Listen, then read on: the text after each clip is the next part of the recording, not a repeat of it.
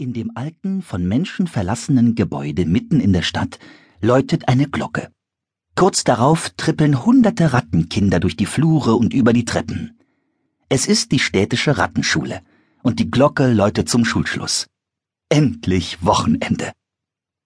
Die Rattenkinder schlüpfen durch die Mauerlöcher hinunter in die Kanalisation. Für den Nachhauseweg benutzen sie die sicheren Abwasserkanäle unter der Stadt. Nur einer nimmt einen anderen Weg.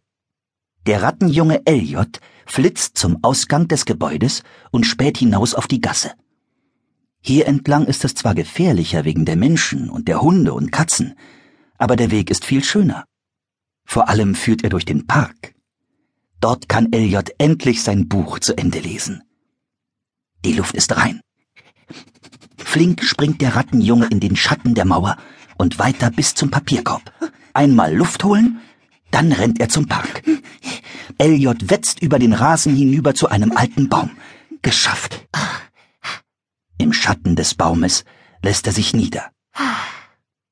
Hm, es duftet.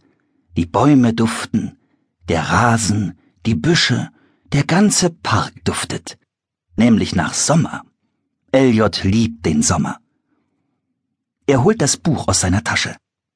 Der Schatz im Finsterwald von Nepomuk Gänseklein.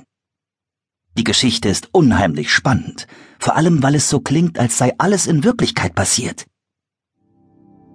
Je tiefer ich in den Wald vordrang, desto finsterer wurde es. Immer dornenreicher wurde das Dickicht.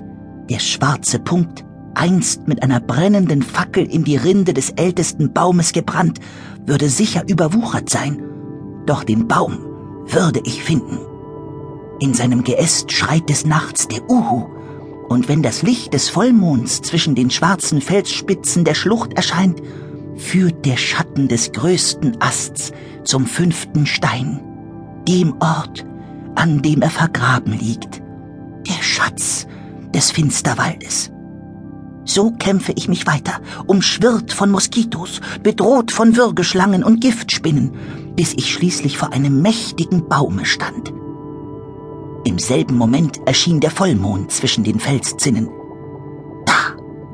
Der Schrei des Uhus! Der große Ast warf seinen Schatten. Ich folgte dem tiefdunklen Balken bis zu einem Bachlauf. Doch plötzlich stieg ein Geruch in meine feine Rattennase. Gefahr! Ich schlich lautlos in finsteres Gestrüpp. Und dann sah ich ihn das struppige schwarze Fell, der kräftige Körper zum Sprung bereit und die Augen gelb und furchteinflößend blitzend. In diesem Augenblick trat ich unachtsam auf einen Zweig. Blitzschnell fuhr der Kopf des Ungetüms herum. Langsam kam es auf mich zu. Ich verharrte, starr vor Schreck. Oh. Vor Aufregung vergisst Elliot zu atmen. Doch gerade als er die nächste Seite umblättern will, hält er inne. Elliot schnüffelt. Es riecht nach Leberwurst? Nein. Bratwurst? Nein. Blutwurst? Mm -mm. Bockwurst? Ja. Bockwurst, oh Backe. Blitzschnell duckt Elliot sich hinter die Wurzeln des Baumes. Wenn es nach Bockwurst riecht, dann ist Bocki nicht fern. Bocki Bockwurst, der übelste Rattenjunge weit und breit. Und meistens sind auch seine Spießgesellen bei ihm, die Rüpelratten Rucki, Zucki und Schrippe. Zusammen sind sie eine richtig fiese Rattenbande. Vorsichtig blickt Elliot über den Wurzelstrang. Hinter einem Busch lugen sie hervor. Alle vier. Plötzlich zeigt Rucki in Elliots Richtung. Elliot zieht schnell den Kopf ein. Jetzt setzt sich die Rattenbande in Bewegung. Vier gegen einen. Keine gute Idee. Also wegrennen. Elliot blickt sich um. Auf der einen Seite spaziert ein Mensch durch den Park, auf der anderen streunt ein Hund über den Rasen. Das sieht nicht gut aus. Schlechte Karten, wie?